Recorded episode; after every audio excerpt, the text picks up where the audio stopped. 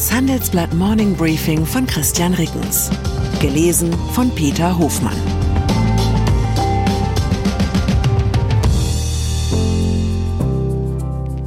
Guten Morgen allerseits. Heute ist Montag, der 17. Juli 2023, und das sind unsere Themen. Tonartwechsel. Der CDU-Generalsekretär teilt aus. Rollenwechsel. Wie unabhängig ist Lindner-Berater Lars Feld?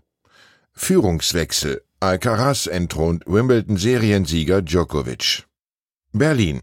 Das Verb Generalsekretärin existiert in der deutschen Sprache bislang nicht, wäre aber dringend notwendig. Lässt sich damit doch ein ganzes Bündel von Verhaltensweisen zusammenfassen, die als typisch für bundesrepublikanische Parteigeneralsekretäre gelten dürften.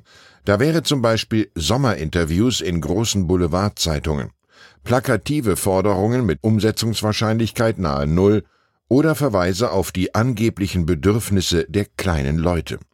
Wie man richtig Generalsekretärt hat Carsten Linnemann am Wochenende vorgeführt. Wenige Tage nachdem ihn Parteichef Friedrich Merz ins Amt gehoben hat, teilt der CDU-Generalsekretär im Antrittsgespräch mit der Bild am Sonntag ordentlich aus. Er fordert eine Arbeitspflicht für erwerbsfähige Bürgergeldempfänger und Schnellgerichte für Freibad-Randalierer, denn, so Linnemann, Familien, die sich keinen Urlaub oder keinen Pool im eigenen Garten leisten können, müssen im Freibad mit ansehen, wie junge Männer oft mit Migrationshintergrund gewalttätig werden. Sie haben den Eindruck, dass der Staat nur zuschaut. Nach dem Rauswurf von Linnemann-Vorgänger Mario Chaya, der in Merz Augen zu links und zu soft für den Job ist, gibt es aus dem Konrad-Adenauer-Haus nun genau jene klare konservative Kante, die der Vorsitzende sich wünscht. Den Richtungsstreit mit den beiden CDU-Ministerpräsidenten Hendrik Wüst und Daniel Günther die ihre Wahlen lieber in der Mitte gewinnen, dürfte das nicht einfacher machen. Autoindustrie. Wir bleiben beim Thema Wortschöpfungen. Haben Sie schon einmal vom Havanna-Effekt gehört? Hatte ich auch nicht, bis ich den Text unseres Autoteams über die dramatischen Produktionsrückgänge in der deutschen Autoindustrie gelesen hatte.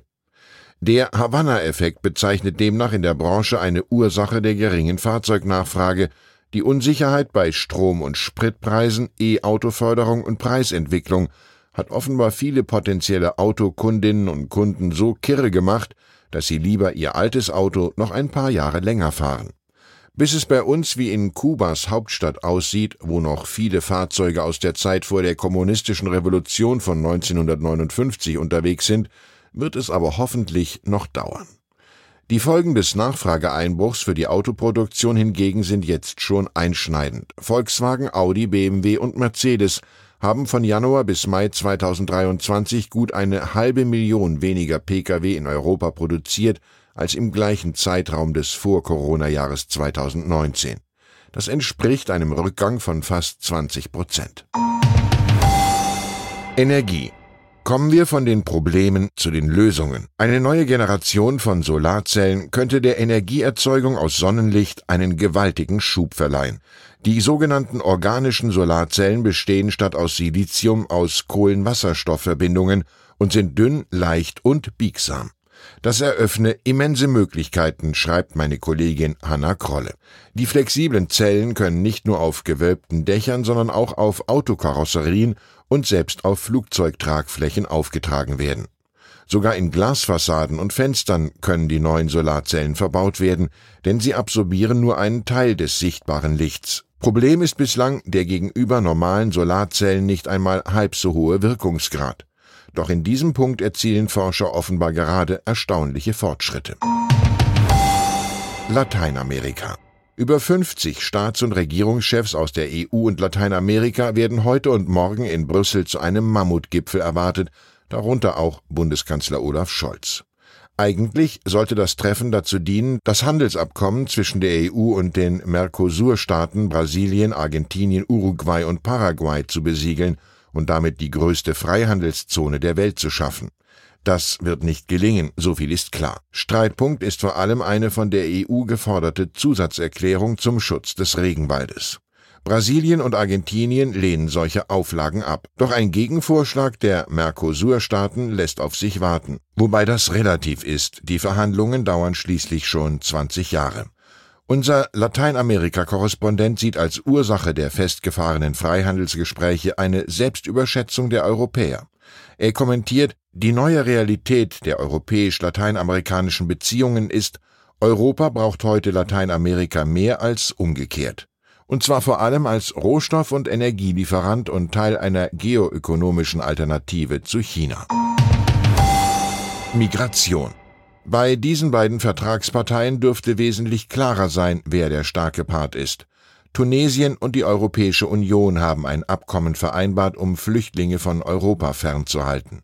Die strategische Partnerschaft sei vom tunesischen Präsidenten Kais Saied und EU-Kommissionspräsidentin Ursula von der Leyen unterzeichnet worden, schrieb der niederländische Ministerpräsident Mark Rutte am Sonntag auf Twitter. Das Abkommen sei gegen Menschenhändler gerichtet, enthalte Vereinbarungen zur Stärkung der Grenzkontrollen und zur verbesserten Registrierung und Rückführung von Migranten. In den vergangenen Monaten waren tausende Menschen aus Afrika ohne Papiere in die tunesische Stadt Sfax gekommen, um von dort mit Booten nach Europa zu gelangen. Der Vereinbarung war die Zusage Europas vorausgegangen, Tunesien mit einer halben Milliarde Euro zu unterstützen. Bundesregierung im wissenschaftlichen Beirat beim Finanzministerium, einem unabhängigen Ökonomengremium, regt sich Unmut über das eigene Mitglied Lars Feld. Denn der Freiburger VWL-Professor fungiert inzwischen zugleich als ökonomischer Chefberater von Finanzminister Christian Lindner, FDP. Ehrenamtlich zwar, aber dafür mit eigenem Kästchen im Ministeriumsorganigramm. Mehrere Beiratskollegen sähen Felds Mitgliedschaft kritisch, haben die Handelsblatt-Reporter Martin Greive und Julian Olk erfahren. Entweder man sei Berater oder Wissenschaftler. Wimbledon. Es war ein fast fünfstündiger Tenniskrimi und zugleich ein Duell der Generationen, das die Zuschauer gestern auf dem Center Court von Wimbledon erleben durften. Im Finale der Herren besiegte der 20-jährige Weltranglistenerste Carlos Alcaraz den 16 Jahre älteren Novak Djokovic in fünf Sätzen. Für den Spanier Alcaraz ist es der erste Sieg in Wimbledon. Er verhinderte zugleich den achten Wimbledon-Erfolg von Djokovic. Der Serbe bekannte, ich habe heute gegen einen besseren Spieler verloren. Ich wünsche Ihnen einen Wochenauftakt, an dem Ihnen schlicht der Anlass fehlt, sich als guter Verlierer zu zeigen. Herzliche Grüße, Ihr Christian Rickens. Zur aktuellen Lage in der Ukraine. Die kuriose Rolle von Österreich im Ukraine-Krieg. Das britische Magazin The Economist listet Österreich auf Platz zwei der Länder, die für das russische Regime besonders hilfreich sind. Wie kam es dazu? Wie der Ukraine-Krieg Polen stärkt, allen Querelen mit Brüssel zum Trotz, als Brücke zum Osten gewinnt Polen in Europa massiv an Bedeutung. Überholt das Land bis zum Jahr 2040 die deutsche Volkswirtschaft? Weitere Nachrichten finden Sie fortlaufend auf handelsblatt.com/Ukraine.